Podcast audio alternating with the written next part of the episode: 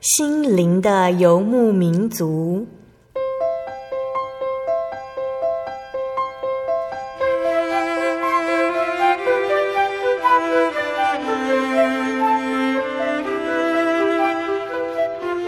在这个谁都不管谁的后现代社会里，每个人的心灵都是游牧民族。成长的过程就是寻找的过程。每一颗漂泊的心灵，其实都在寻找生命的绿洲。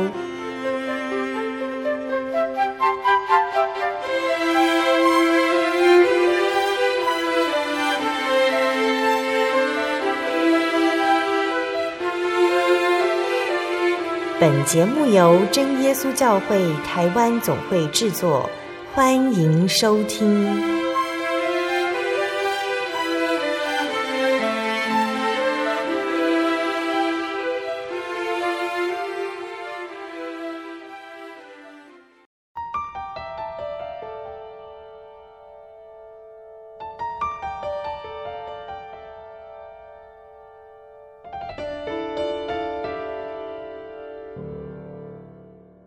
Hello，坐在空中的听众朋友们，大家平安，欢迎收听今天的心灵的游牧民族，我是贝贝。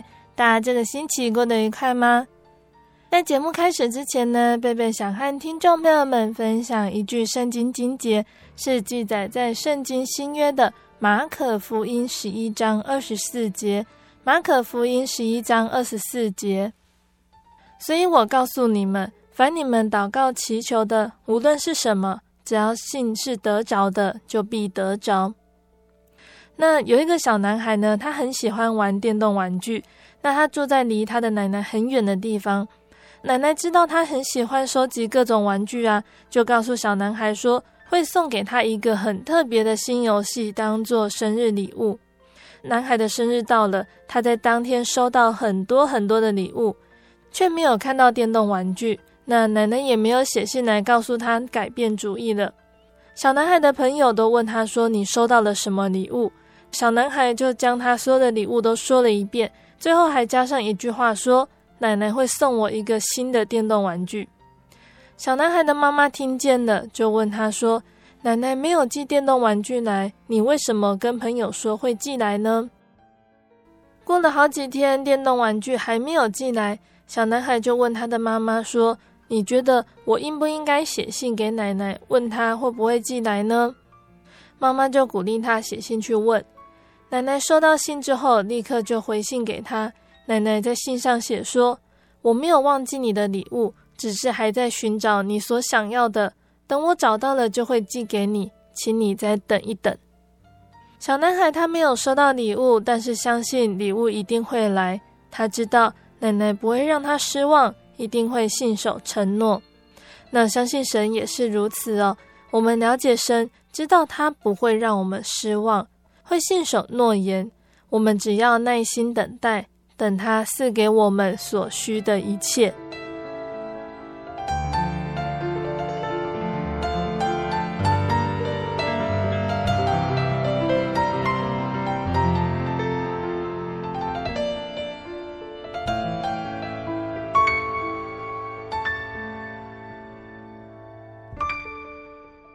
今天要播出的节目是第一千一百一十二集《生活咖啡馆》绘本分享，用爱心说实话。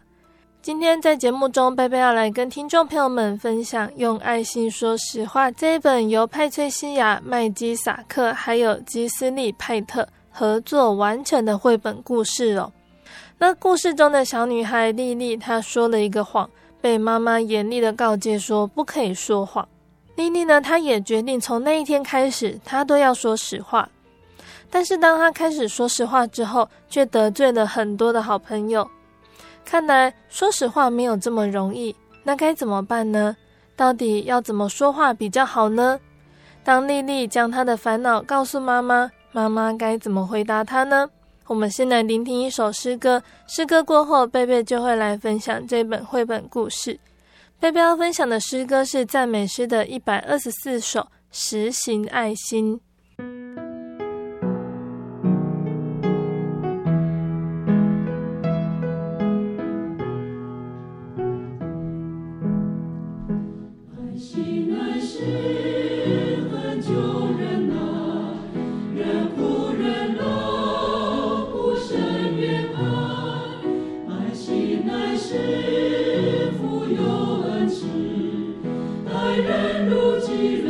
啊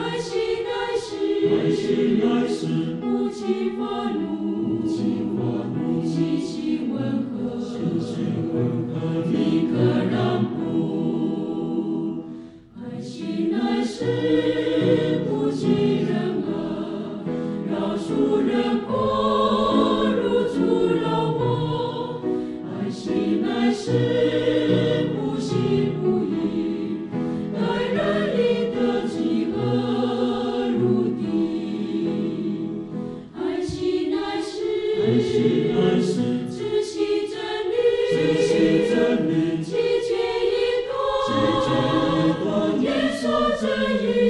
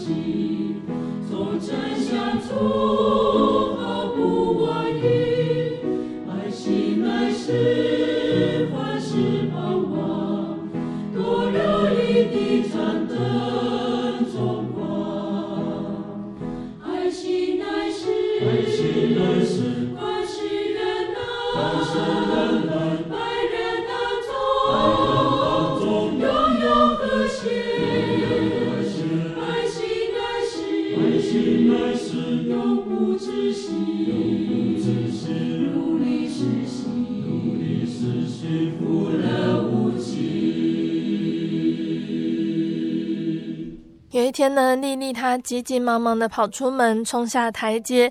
这个时候，妈妈从窗口叫住她，问她说：“你喂老领班了吗？”老领班是他们家里面养的一匹马哦。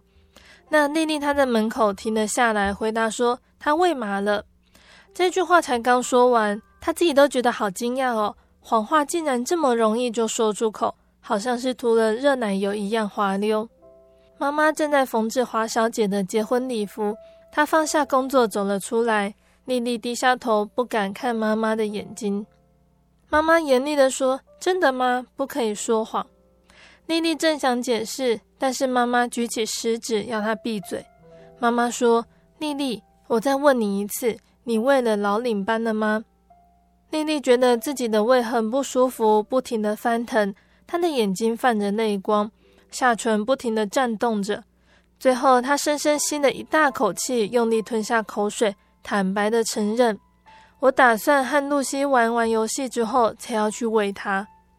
因为没有喂老领班，妈妈不准丽丽去找露西玩，而且因为说谎，所以这一整天她只能待在门廊上。虽然妈妈的处罚是双倍的，丽丽还是觉得心里舒服多了。”这是他第一次对妈妈说谎，也是最后一次的。他想着，从今以后我只说实话。于是丽丽决定了，她的实话运动就从隔天的星期天早上开始。星期天早上，小朋友都围在一起玩，他们赞美露西的新洋装，还有她那一顶相配的新帽子。丽丽踏着轻快的步伐经过，愉快地和大家打声招呼：“大家早安，露西早。”我好喜欢你的新衣服，真漂亮。不过你的袜子上有个洞耶。一下子，所有的目光从帽子、洋装转移到破洞上。丽丽一点也没注意到她最好的朋友脸上受伤的表情。游戏玩完，丽丽和往常一样要和露西一起回家。露西瞪着她说：“我不要跟你一起回家。”丽丽好惊讶，我做了什么？露西说：“你让所有的人都知道我袜子上有破洞，你根本就是故意的。”丽丽大声地说：“那个是实话啊！”她对自己做的事情很满意，可是露西还是掉头离开了。丽丽一面走回家，一面把这件事情里里外外想了又想，直到踏上家门前的台阶，她还是想不通。第二天早晨，丽丽和一群朋友去上学，其中一个朋友小薇，她问丽丽说：“你的地理作业写好了吗？”“我觉得很难，我根本看不懂，所以我没有写。”刚上课的时候，丽丽就举起手对老师说：“小薇她没有写地理作业。”小薇对着丽丽做了一个鬼脸。当她走向老师桌前解释的时候，还低声对丽丽说：“你为什么要打小报告？”丽丽也压低声音，并且语气坚定地回答：“我只是说出实话。”在吃午餐之前，丽丽又说了一大堆的实话。她让大家想起班级演戏的时候，带希望的台词，在所有家长面前大哭的事。她告诉大家，安安偷了史小姐树上的桃子，挨了一顿打的事。她也告诉全班同学，阿德没有钱吃午餐，得向老师借钱。到了放学的时候，几乎没有人愿意和丽丽说话了。同学都不等她回家，她问他们：“你们为什么生我的气啊？”回家的路上，丽丽的胃又开始翻腾，就像她说谎时一样。她不懂为什么会这样。他一直告诉自己：“我答应过妈妈，不论实话多么令人难受，还是要说我没有做错啊。”不知不觉的，丽丽走到了白太太家。她的小屋上排满了藤蔓。白太太手上拿着一把折扇，坐在摇椅上摇啊摇的。她和丽丽打声招呼，声音好像在唱歌一样的好听。她问丽丽说：“你怎么了？这么好的天气，为什么垂头丧气的呢？”丽丽马上说出了她的困扰。说实话有错吗？白太太把扇子扇得更快了。她回答：“说实话是对的，我们当然要说实话啊。”丽丽放心地笑了，她也是这么觉得。白太太越过围墙的围篱，从四周攀爬的藤蔓上摘了一朵花，问丽丽说：“你觉得我的花园漂亮吗？”丽丽想了一下，通常她都会回答说：“是啊。”免得别人觉得她没有礼貌，但是那不是实话。于是她努力地用礼貌的语气回答：“白太太，老师说，你的花园看起来很杂乱，到处都是藤蔓和杂草。”白太太气呼呼地说：“我可不这么认为。”丽丽恳求她别生气，但是已经太迟了。白太太冲进屋子，砰的一声甩上了门。虽然妈妈正忙着为华小姐的结婚礼服做最后的修整，她还是腾出时间倾听丽丽的难题。丽丽说：“我觉得好难，我的朋友都不再喜欢我了，只因我说了实话。”她叹了好长的一口气。妈妈拿给她一根针，要她帮忙穿线，然后温柔的问她：“你确定他们是因为你说实话才生你的气吗？”丽丽说：“对呀。”当我告诉老师小薇没有写作业的时候，小薇气得瞪我；当我说白太太的花园很杂乱时，她愤怒的不得了。妈妈笑了，她说她懂了。她放下手上的工作，握住丽丽的手，说：“有的时候说实话的时机不对，方法不对，或者说的理由不对，可能会让人伤心的。但是用爱心说的实话，永远不会错。”然后妈妈就继续缝纫的工作。丽丽走向谷仓，一边喂老领班吃草喝水，一边努力地思考妈妈的话。这时，华小姐悠闲地穿越了田野，从谷仓旁边正要来家里，最后一次试穿她的结婚礼服。她看到丽丽正在为老领班刷毛，立刻大声地笑了起来，摇着头说：“那匹老马不中用了，我猜它一块钱都不值得。”说着，就往屋子里走去。丽丽在后面大声喊着：“你不可以这么说，老领班！”他张开双臂抱住马脖子。他知道老领班再也不像从前一样是拉车的好手，但是华小姐何必故意提起这些呢？丽丽想起自己说实话的事情，突然间，妈妈的话就像水晶一样清楚了。第二天早上，丽丽在上学途中看见了她的同学，她赶上了他们，对露西说：“你的袜子上是有洞，不过我应该小声的告诉你。”而不是喊出来让每个人都知道。对不起，丽丽也向小薇道歉。我应该让你自己告诉老师作业的事。我那样做对你不公平。况且当初又没有人问我。之后呢，丽丽她也和每个因为她说实话而受伤的人道歉。但是还有一个人还没有道歉。放学回家的时候，丽丽就先到了白太太的家。白太太正在院子前面趴在地上拔花，铲除藤蔓。白太太看到丽丽，她先用手臂擦了擦额头，露出满脸的笑容。丽丽说：“如果昨天伤了你的心，我很抱歉。”白太太回答：“丽丽，其实你说的很对，这个地方实在太杂乱了。实话往往像药一样难以下咽。”但是如果用甜甜的爱心调味，就好喝多了。丽丽这下真的懂了，他拿起一把铁锹，开始帮白太太的忙。他说：“现在这里看起来真不错，这的确是用爱心说的实话。”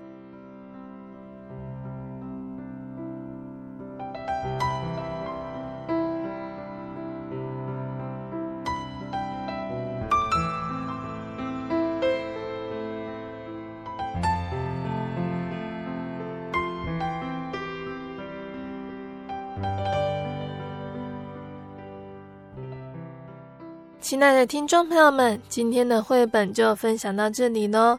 今天贝贝跟大家介绍《用爱心说实话》这一本绘本故事，听众朋友们应该都可以了解到这个故事所要表达的。我们常常因为说话而使对方听了生气或伤害，有时是言者无心而听者有意所引起的误会，但有的时候是为了表达意见说出实话而引起听的人心里不愉快。以至于生气或受伤。贝贝想到了一个圣经的经节，是以弗所书四章十五节：“我用爱心说诚实话，凡事长进，连于元首基督。”很多人误以为呢，只要用爱心说实话就没有错了，因此使得身边的家人和朋友受伤。有些人甚至不想再面对这些加害者，渐渐疏远彼此的关系。大多数的人呢，都曾经感受过言语的伤害。他们的经验是，要不是还有其他人的爱心和关怀，这些心结就很难可以化解开了。例如呢，有一个病患，他就投诉说，他因为医生的一句话说这个病是医不好的，而耿耿于怀数年，心中充满着失望，再也不想到医院看病了。直到遇见另外一位医生，用关怀的态度来解释。他的疾病以及医疗上可以做哪些措施？因此改变了他对医生的看法以及面对疾病的态度。可见呢，如何用言语来做良善的沟通是一门重要的学习功课。那在沟通上面，我们有几点可以特别注意哦。第一个呢，就是要用智慧和和气来表达意见。人的言语常是会伤人的，所以言语表达的重点在于智慧与和气。有的时候，我们遇到了很多事情，看不顺眼，或者是受到误解、冤枉，情绪大受影响。讲话的时候，不免也会发出怨言，越说就越尖酸刻薄。虽然能够逞一时的畅快，但是结果却是加深彼此的成见，不但没有办法造就自己，对人也没有益处。那第二个呢，就是要存心忍耐，用温柔劝诫。一般人都自以为是，自我防卫心很强哦，不愿意接受别人的劝告或者是教导，除非有很大的爱心或耐心，用温柔的态度来劝诫，才能够达到沟通的目的。那在历史上呢，曾经记载并且称赞唐朝的唐太宗，他能够接受谏言。有一次呢，唐太宗他下令要修建飞仙宫，还有庙宇。他的大臣魏征忧心地劝诫唐太宗，应该要戒骄戒奢，实行德政，体恤百姓。他冒着生命的危险说了诚实话，呈上了谏太宗实司书。但是因为人呢都不愿意受到指责，皇帝也是，他当场就气得要杀魏征。还好皇后明理的劝他息怒，保住了魏征的性命，才有后世所谓的贞观之治。那第三个呢，就是要有同理心，沟通还需要同理心，我们要了解对方的心境、立场，还有困难的地方。保罗呢，他曾经在哥林多前书里面说到，他为了传福音，像什么样的人，他就做什么样的人。所以同理心就是沟通最重要的态度，使我们表达意见的时候，别人愿意听我们说。那第四个呢，就是用爱心说诚实话。实话往往像苦口的良药，叫人难以下咽。唯有用爱心调味，才能够让人体会实话的良善和甘美。什么是用爱心说的实话呢？实话就是实话，还有爱心和没爱心的分别吗？什么才是用爱心说的实话呢？这种实话要怎么说？如果只是说实话而没有爱心，又会造成什么后果呢？就像故事中的丽丽，她决定今后只说实话，有爱心和没有爱心的实话就明显表露出来了。刚开始，丽丽对大家说的实话，让她成为一个惹人厌恶、避之唯恐不及的人物。妈妈对她说：“有的时候说话的时机不对，方法不对，或者是说的理由不对，可能会让人伤心。但是用爱心说的实话，永远不会错。”妈妈这样子说，可是丽丽还是不懂。直到有一天，华小姐她对老领班老而不中用的诚实批评，才让丽丽明白自己的实话有多么伤心。她一一的向每一个人道歉，也体验到真正用爱心说实话所带来的结果。那当然呢，真正以爱心说的实话，同时也会带出爱的行动，就像在故事的最后。丽丽拿起铁锹帮忙白太太一起整理庭院一样，这种出于爱的话语和行动，正是造成正面积极改变的原动力哟。用爱心说实话，不是说教或者是训诫的借口，更不是无理谩骂的推辞，它必须是发自内心的，出于真诚，充满爱心。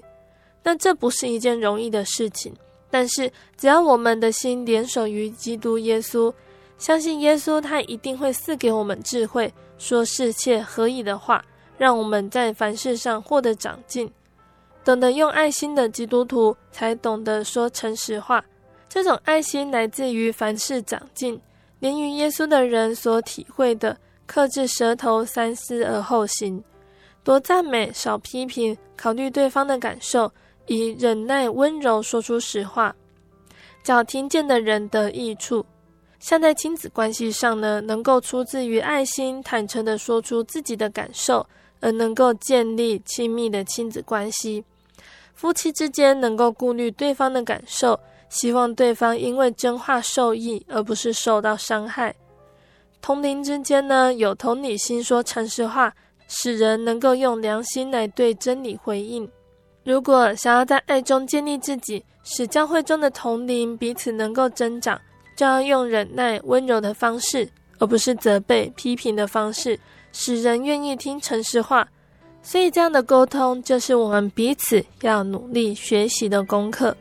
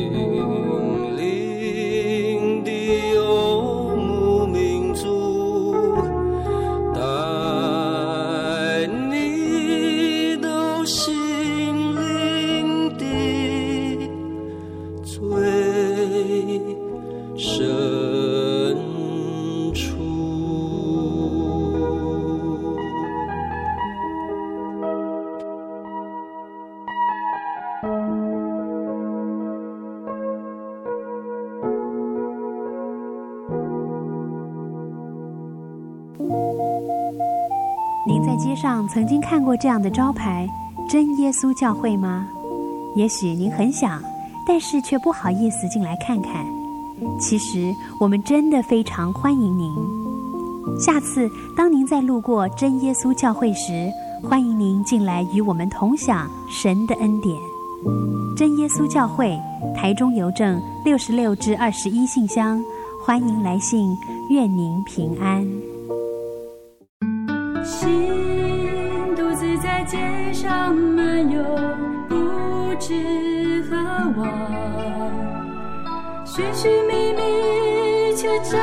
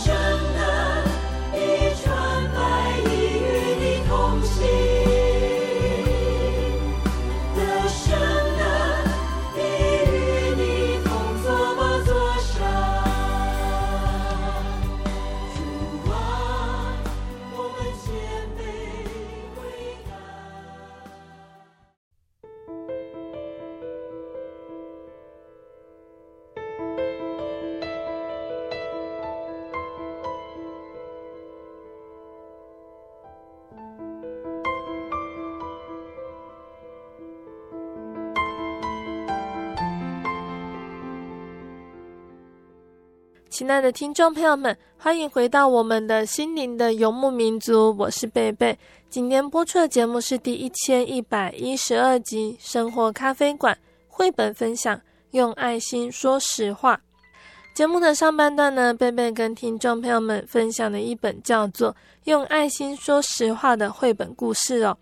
希望借由这本绘本告诉我们，有没有用爱心说实话的差别在哪里？那我们该如何用爱心来说实话呢？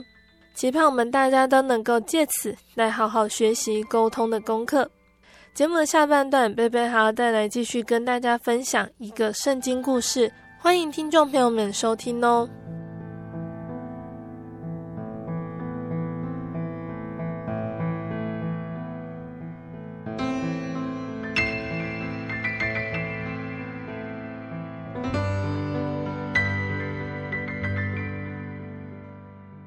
众朋友们，这几个月呢，我们说到了撒母耳记。撒母耳记中最主要的人物有撒母耳、扫罗和大卫。扫罗本来是一个成功的军事人才，也是个君王的好人选，但是他僭越了祭司的职分，也缺乏信心顺服神的心。他一直以为自己是在为神做合意的事，然而靠的不是神，是他自己的需求、本性还有想法。在这个时候，神拣选新的国王出现了，就是大卫。扫罗面对年轻有为的大卫，他会怎么做呢？我们继续聆听接下来的故事哦。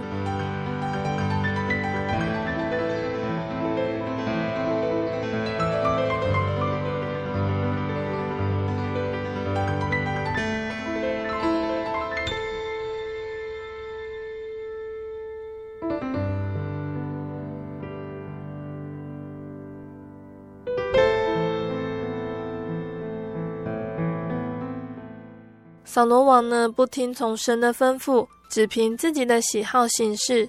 但是他不快乐，他知道神已经不是像从前一样那样与他同在。扫罗开始变得烦躁不安。有一天，他坐在宫中，有恶魔来扰乱他。扫罗的臣仆对他说：“国王啊，我们找一个善于弹琴的人来，当恶魔临到你身上的时候，让他弹琴。”国王的情况可能就会好转了。有人记得呢，耶西最小的儿子大卫弹的一手好竖琴，扫罗就下令叫大卫来。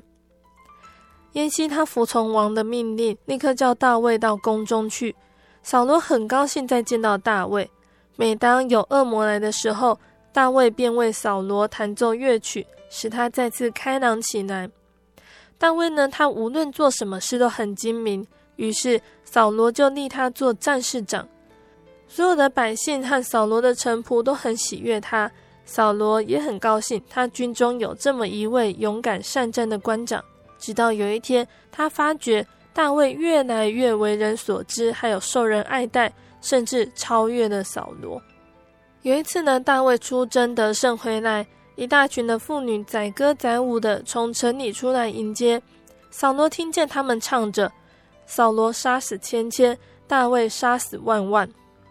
扫罗妒火中烧，喃喃自语地说：“他们以为这个刚冒出头的小子比我更善战吗？他们大概会立他为王。”那一天，扫罗的心情非常的差。当大卫来为他弹琴的时候，扫罗心里想着：“我要将大卫刺透，钉在墙上。”扫罗突然拾起他的矛枪，向着大卫直过去。大卫侧身一闪，跳向旁边去，矛枪就从他身旁掠过，插进墙里去。扫罗两次下手杀害大卫，都给大卫逃过了。扫罗越来越害怕他，他知道神与大卫同在。虽然扫罗越来越憎恨大卫，但是大卫在宫中却有一个非常好的朋友，他不是别人，就是国王的儿子约拿单。约拿单本身也是个勇敢强悍的勇士，他很快的就结交了勇气可嘉、奉神明击败的巨人歌利亚的大卫。他从没有对大卫存有半点嫉妒。约拿单对大卫说：“让我们订立盟约，无论发生什么事，我们的友谊永不改变。”他还把自己心爱的剑、弓还有腰带送给大卫作为信物，象征他们的友谊永固。扫罗对大卫的嫉妒已经到了一个疯狂的地步，他什么也不想，只想拔除掉这个眼中钉。有一天呢，扫罗对约拿单和几个侍臣说：“我一定要把大卫杀掉。”约拿单听见了这句话之后，立刻赶去见大卫。约拿单对大卫说：“你赶快离开王宫，离开国王的面，你现在处境非常危险，赶快找个地方躲起来，直到我劝服父王之后，你再出来。我一定会尽力使他回心转意。第二天，约拿单就去找他的父亲扫罗。约拿单恳求扫罗说：“不要伤害大卫，想想他在你军中立下的众多功绩，你还记得他是怎么样杀掉歌利亚的吗？神是借着大卫赐给我们胜利的，多少次他都为你出生入死。”扫罗他沉默片刻，才开口说：“你说的对。”大卫没有做错，不应该死。我指着神起誓，我绝不杀他。听到扫罗这样子说，约拿单才放下心中的石头。他通知大卫，他可以平安的回到王宫。直到呢战争再次爆发，大卫领军出征，击败了非利士人的军队。扫罗不但没有感激大卫，反而对他由嫉妒变成了憎恨。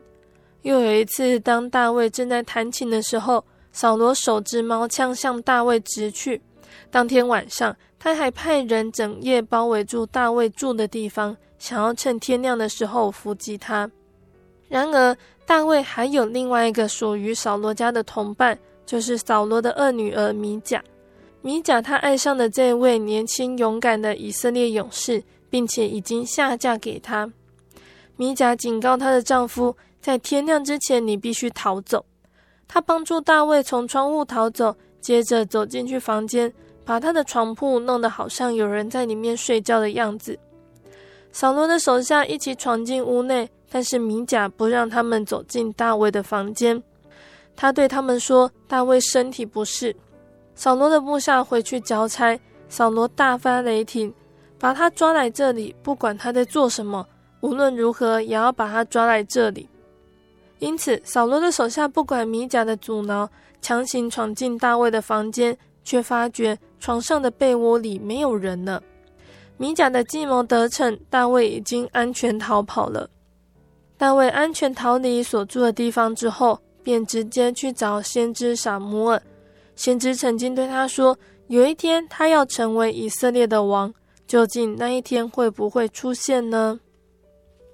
大卫找撒母耳谈谈之后，便去找他的好朋友约拿丹，他痛心的问约拿丹：“我什么地方做错了？为什么你的父亲要把我杀掉？”约拿丹试图为他的父亲辩护：“我相信他不是真的想伤害你。不管怎么样，我的父亲每做一件事都会先告诉我，我一定会替你找出真相。”那他们在谈话那个时候呢，是在野外，那你并没有人见到他们。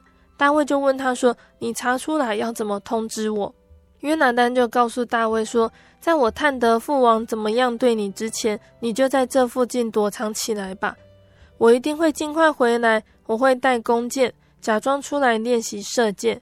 当我走到这里，我就会把箭射出，然后吩咐仆人替我拾回那一支箭。如果我大声喊叫，箭就在你的身旁，那就表示一切都很好。”你将不会有危险，但是如果我喊箭落在那边很远的地方啊，就表示你的处境非常危险，你必须赶快逃命。两个好朋友分手之后，约拿单返回宫中见他的父王，心里想着自己必定能够劝服父亲，使他知道大卫是他忠心的仆人。但是当他与父亲扫罗倾谈的时候，扫罗却非常的愤怒。扫罗大声吼叫：“你为什么要站在大卫那边替他说话呢？他一定要死！”约拿单坚决地追问：“为什么他一定要死？他做错了什么？”听到约拿单这么问，扫罗立刻怒火中烧，执起矛枪也向约拿单直过去。约拿单十分的气愤，冲出房间。但是当他的怒气慢慢平息之后，他的心情却变得非常沉重。他连同仆人一起到野外去。抵达的时候，他照着所约定的拉弓射箭，然后清楚的叫喊：“箭落在那边很远的地方啊！”他的仆人便迅速的跑过去把箭捡回来。后来约拿单就先把仆人打发回宫。仆人离去之后，四周都没有人了。大卫便走出来与约拿单见面。这对好朋友知道他们必须分离了。约拿丹说：“终有一天，神会使你做王，到时候，请你好好的待我和我的家人，愿我们永远都是真正的好朋友。愿神时刻与你同在。”大卫悲伤的说不出话来，但是他认真的答应约拿丹永远做他忠诚的朋友。两个人道别之后，约拿丹便返回宫中去。大卫不知道何去何从，只知道他必须离开他的家人朋友，到别处去躲藏起来。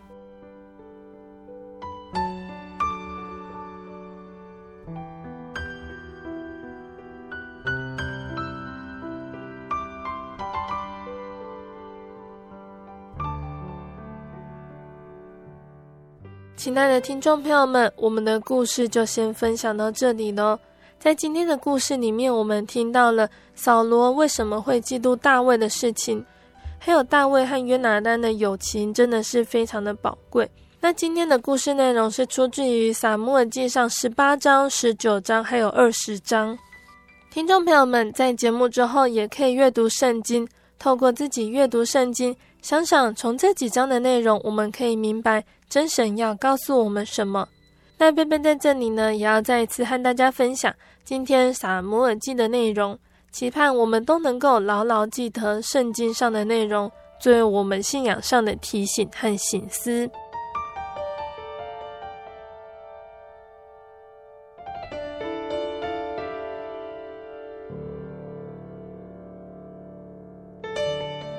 那从十八章里面可以看到我。大卫呢，他是很独特的英雄人物，在圣经的以色列历史中，没有哪个人像他这么富有传奇性。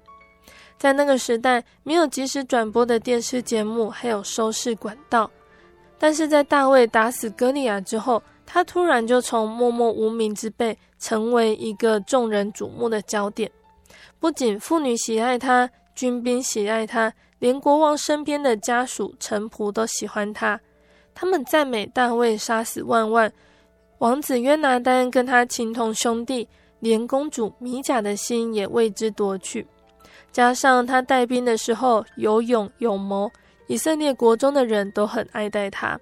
大卫他这么红呢，造成扫罗王大为眼红，又是嫉妒又是害怕，想要除掉大卫。其实，在大卫满得喜爱的同时呢，扫罗的人气并没有下降多少。但是相比之下，芊芊还是被万万压了过去。后来神撇弃扫罗，暗地里膏了大卫做王。大卫他仍然对扫罗忠心，扫罗却千方百计的想要令大卫消失。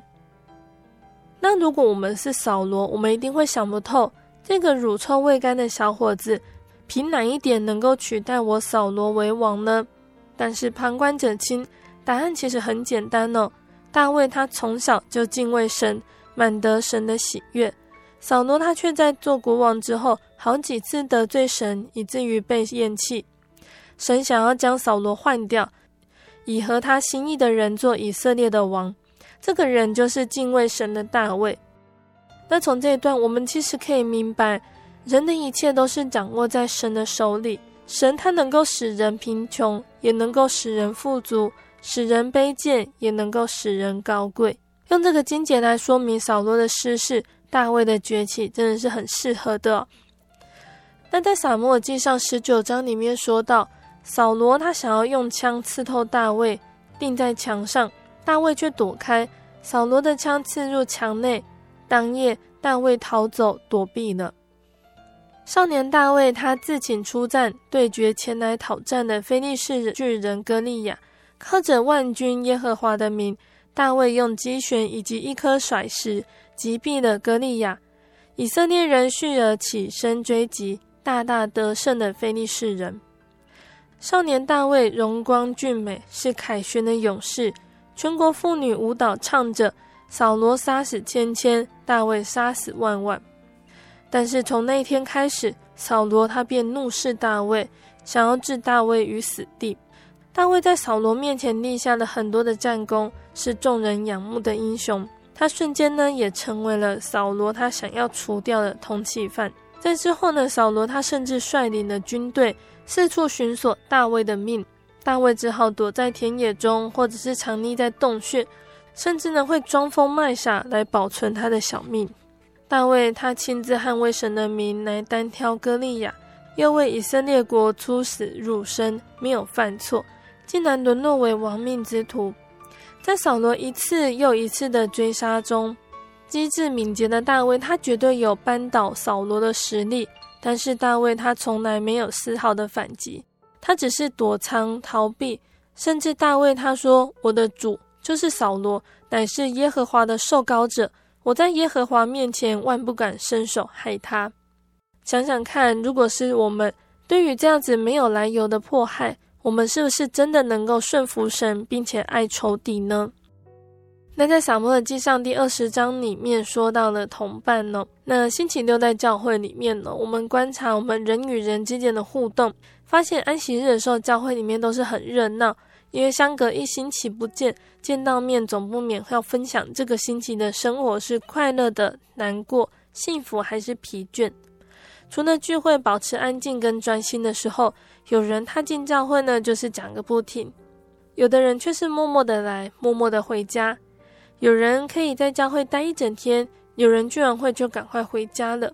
那是什么原因会让人从早到晚都待在教会呢？除了安息日有安排圣工之外，另一个会让人留下的原因，或许就是因为同伴。有人陪着话家常，常常一个小时过去了，话题都还没有结束。跟同伴间呢，从信仰、生活、家里聊到芝麻蒜皮的小事，每一件事情都可以分享。快乐的时候，有人陪着一起快乐；难过的时候呢，有人安慰、加油打气。做圣工遇到瓶颈的时候，也可以问问别人的意见。那在信仰生活遇到感动的见证的时候，也有人可以倾听诉说。那这个就是同伴之间的感情。撒母耳记上第二十章呢，说到了扫罗要杀大卫这段事情。那大卫跟约拿单之间的友情也是很微妙的。大卫跟约拿单约定好。如果扫罗他在宴席上表现出要杀大卫的举动，约拿单就要按着讲好的方式来提醒大卫。那当约拿单清楚知道大卫没有做错事，即使他自己正面对威胁，也冒着生命危险在扫罗王面前为大卫说尽好话，光是这一份兄弟情谊就让人很佩服哦。那同伴是可以一起分享生活还有信仰上的点滴。难过的时候，适时的给予意见，并且伸手拉他一把；当同伴有错的时候，也要陪着他走向正确的方向。在教会中找到属灵的同伴，互相关心是件幸福的事。那，亲爱的听众朋友们，你找到一起陪你分享信仰还有生活的同伴了吗？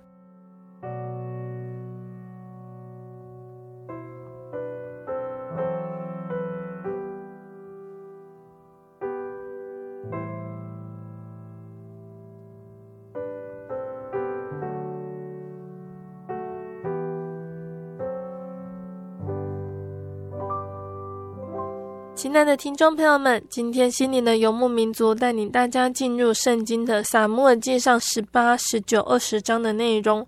在今天的故事中，我们看到了同样是神拣选的国王扫罗和大卫的不同。扫罗还会展开什么样的行动追杀他的眼中钉呢？另一方面，面对扫罗越来越激烈的追杀，大卫会怎么办呢？年纪轻轻就被高立为下一任国王的大卫。神会让他遇到什么样的操练，使他成为合神心意的国王呢？下个月，贝贝再来和大家分享撒摩尔记的故事哦。在节目的最后，贝贝要再来跟听众朋友们分享一首好听的诗歌。这首诗歌叫做《Jesus Lover My Soul》。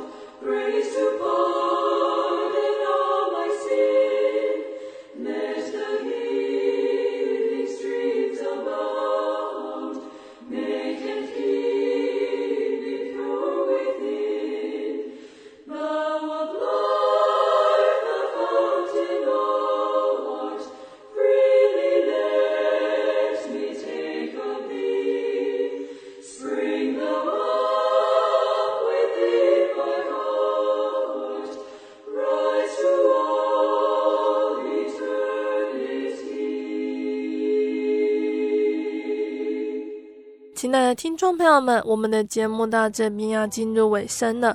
如果你喜欢今天的节目，欢迎来信索取节目 CD。如果你在收听节目之后，想要更了解真耶稣教会和圣经道理，欢迎来信索取圣经函授课程。来信都请寄到台中邮政六十六至二十一号信箱，台中邮政六十六至二十一号信箱，或是传真零四二二四三六九六八零四二二四三六九六八。诚挚的欢迎听众朋友们来到真耶稣教会参加聚会，一起共享耶稣的恩典。谢谢你收听今天的节目，我是贝贝，我们下个星期再见喽。我的心是一只鸟，飞行介于黄昏与破晓，阳光下。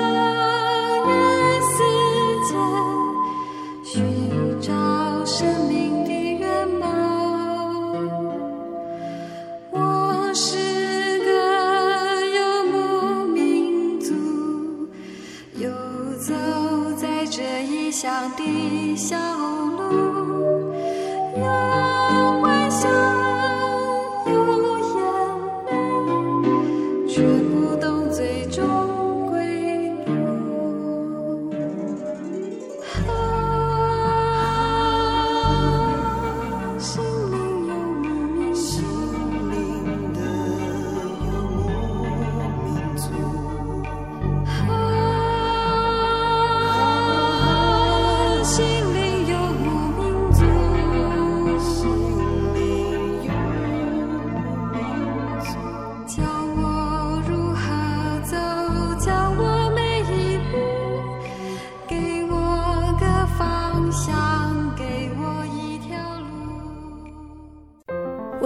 的道理好有兴趣哦，可是又不知道怎么入门哎。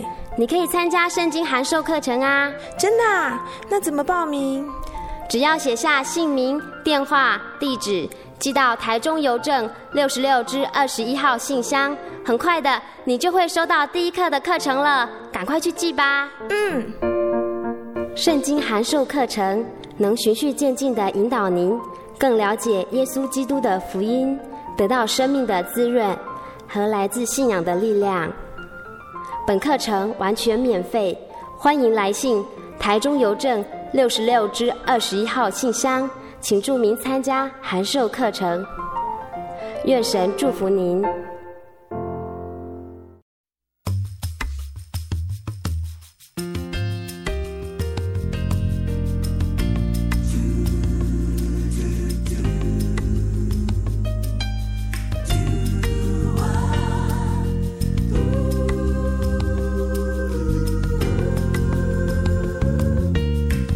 万事都会变，男女老少都在变，天气在变，平安在变，树叶在变，幸福也在变呐。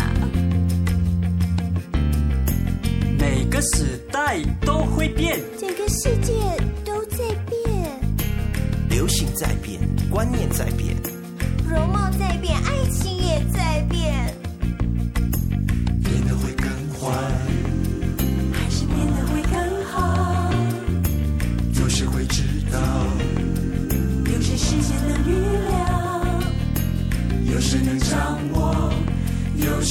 time.